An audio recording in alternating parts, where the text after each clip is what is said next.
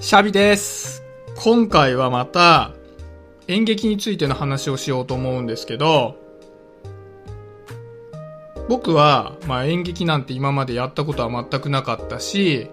なんならね、演劇を見に行ったことすらほぼない人間なんですね。もう小学校の学芸会以来、演劇に触れたことは全くと言っていいほどなかったんですけど、ちょっとね、機会をもらって、5月1日と2日に、ポークという演劇の舞台に上がらせてもらえることになったんですね。なので、まあなかなかね、こう初めてやることをリアルタイムで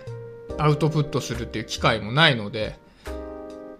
せっかくなので、今、舞台の稽古をしていて感じたことっていうのをアウトプットしていこうと思ってます。ということで、このパターンでね、もう何回かやってるんですけど、今回ね、僕の中では相当衝撃的な気づきがあったので、それを、まあ、シェアというか、残しておきたいなと思うんですね。で、ただ、ちょっと補足しておきたいのは、これって、なんか演技理論とかそういうやつじゃもちろんないんですよ。僕自身がそういうのは知らないので。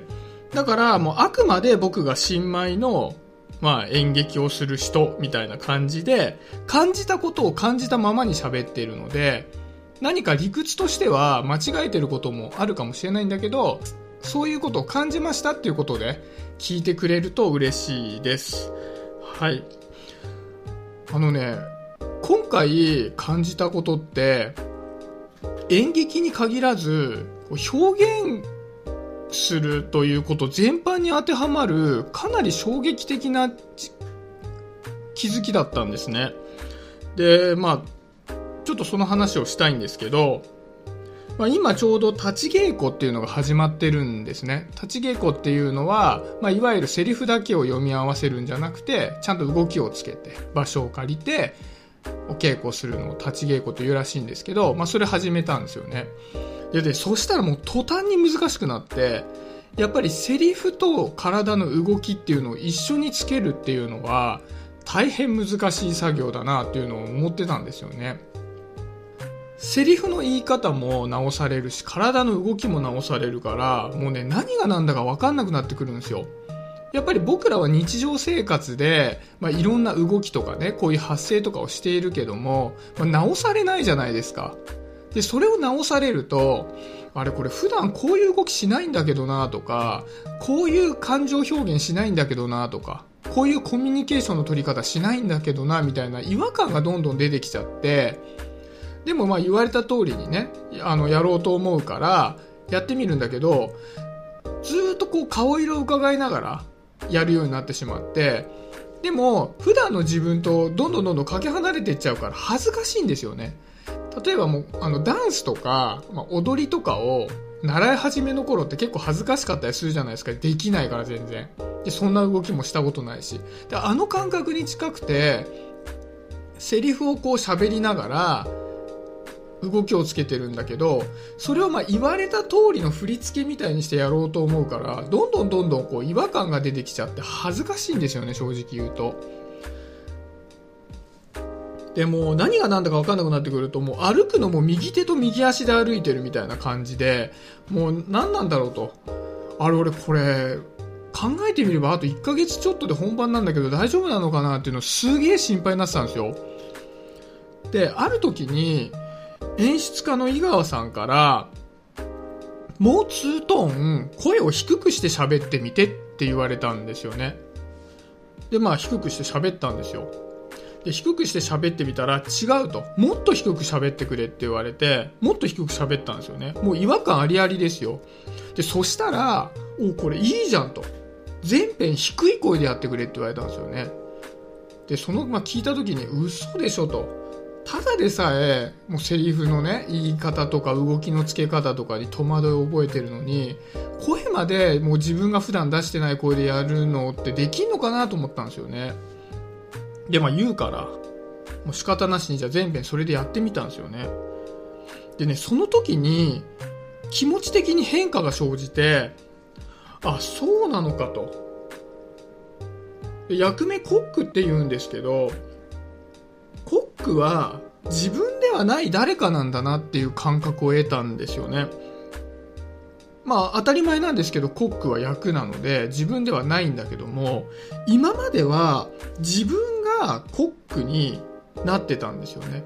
だから自分がコックっていう役柄を演じるんだけどどうしても自分が演じるから自分のこう普段やってるコミュニケーションの範囲内でやろうとしてそれを直されるから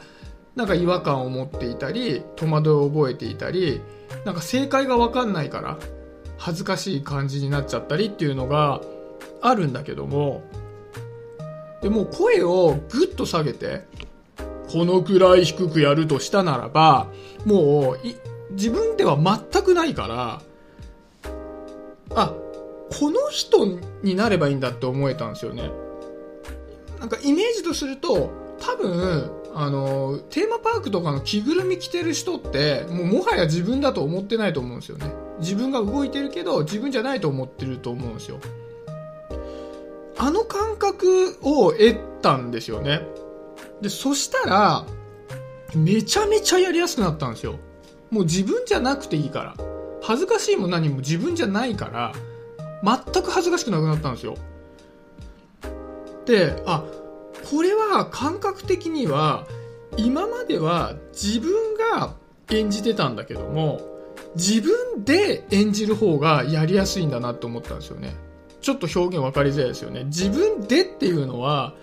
いわゆる所有のでですね。自分を使って演じた方がやりやすい。他の人を自分を使ってやるっていうやり方の方がものすごく演技がしやすいんだなっていうことに気づいたんですよね。でね、これは初めてやる舞台っていうことに限らず、こういったまあ音声配信だとか、ブログを書くだとか、全般に当てはまるやつだなと思ったんですよね。大体やっぱりこういうのも、まあ、じゃあ元気にやろうみたいな思ったところで、いや今元気じゃねえしなみたいな感じで、自分と離れちゃうとすげえやりづらくなっちゃうじゃないですか。でもそれはあくまで自分がやってるからその元気にやるはやりづらいんだけどもある種全然違う何かっていうのをもう設定してしまってその着ぐるみを着たみたいな感じでやってしまうとすごいやりやすいんだなってていう風に感じました、まあ、これ正直誰でもかどうかわかんないです僕がそういう感覚を得たっていうことなんですけど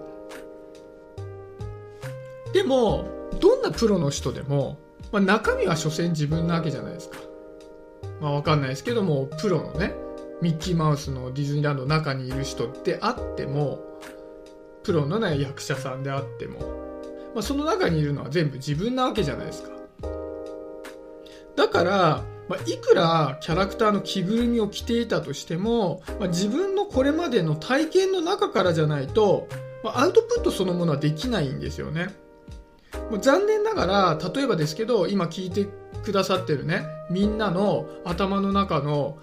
をこう USB ケーブルでこう繋いで僕の USB ケーブルに全部やってインストールできたらめちゃめちゃいいですけどおいろんな人になったみたいになるけど残念ながらそれはできないから僕の、まあ、今までの生まれてきてからの何十年の経験でしか自分の財産はないわけじゃないですか。